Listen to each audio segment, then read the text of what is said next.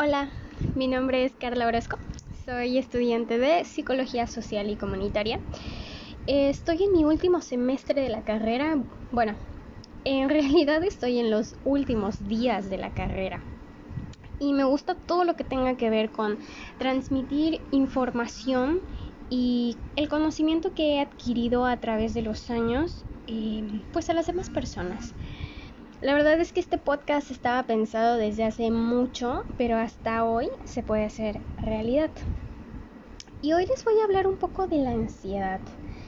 En pandemia se escucha por distintos lados que ha incrementado el número de personas con ansiedad. Y por eso como primer tema me gustaría compartirles lo que he experimentado al ser diagnosticada desde hace dos años y medio con ansiedad lo que me ha funcionado a mí y a otras personas con este trastorno. Y obviamente lo que hemos hecho para seguir adelante y sobre todo para integrarla a nuestra vida y poder manejarla. Porque hay que aclarar algo y es que la ansiedad no es mala, es un mecanismo, una emoción que también está relacionada con el miedo, es una sensación que nos prepara y que nos alerta para hacer frente a cualquier tipo de amenaza. Hay una definición que quiero compartirles y es la del Manual de Diagnóstico y Estadístico de Trastornos Mentales, que es el DSM5, define la ansiedad como una reacción emocional normal necesaria para la supervivencia. Entonces, como escuchas, la ansiedad no es mala. Es parte de nuestra vida desde la infancia, desde que nacemos. Pero se convierte en un peligro, definitivamente, cuando los episodios de ansiedad son frecuentes y en mayor intensidad, limitando a la persona en su funcionabilidad del día a día. También lo menciona el DSM5. Menciona que las reacciones de ansiedad pueden alcanzar niveles excesivos, y estos pueden mm, ser poco adaptativas en nuestras vidas.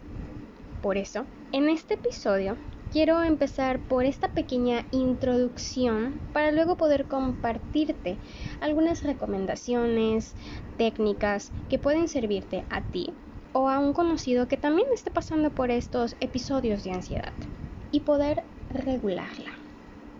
Pero primero, quiero aclarar algo. Y esto es muy importante. Lo que hagas con estas técnicas y recomendaciones que te diré no significa que te funcionen. Puede que sí, pero paciencia. No todos somos iguales. Pues lo que funciona en mí no necesariamente tiene que funcionar en ti. Para eso, intenta hacerlas. Debes buscar de todas estas técnicas que te voy a compartir más adelante, cuál es la que te funciona a ti. ¿Y por qué no? Idear nuevas técnicas, técnicas que te hagan regular la ansiedad en tu vida. Así que la recomendación de hoy es, en lo personal, básica. Es tener un número telefónico de una persona que va a fungir como tu salva ansiedad de emergencia. Es esta persona o personas que cuando estés pasando por esa crisis de ansiedad, cuando estés empezando a, a, sentir los síntomas, le puedas llamar.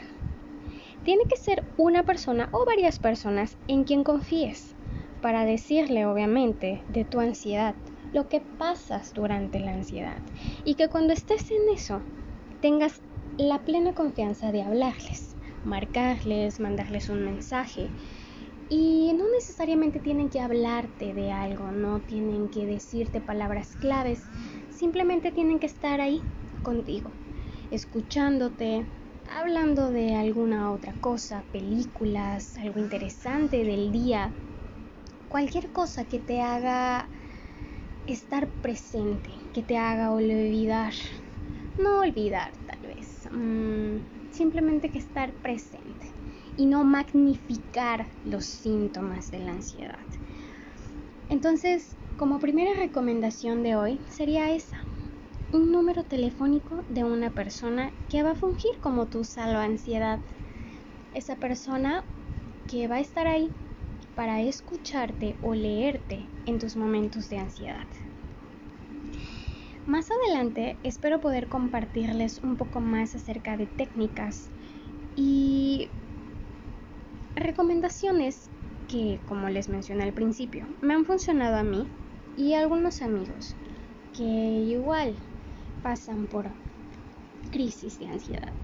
Espero que esto les ayude, les ayude un poco y espero de verdad que les haya gustado, espero que les sirva, sobre todo que les sirva. Este podcast es para para ustedes y para ayudarlos. Pero te invito a seguir una cuenta alterna que tenemos.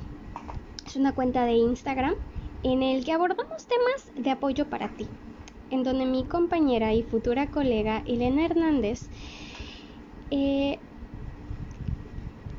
tratamos de compartir lo que nos ha funcionado a nosotras en experiencia propia y en la de nuestros conocidos.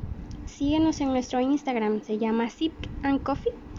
Y para mayor información lo dejo en la descripción. Muchas gracias, hasta la próxima y cuídate mucho.